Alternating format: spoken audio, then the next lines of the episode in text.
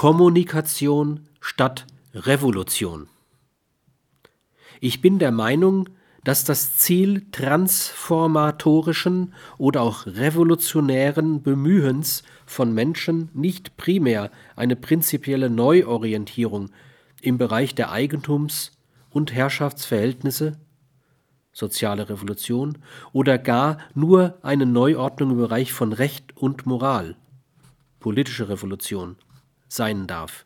Es muss das Ziel jeder Neuorientierung hin auf ein menschliches Miteinander zusammen mit einer Verminderung der Gründe und Folgen von destruktiven Krisen und Konflikten, eine Neuordnung im Bereich der Verkehrsformen sein.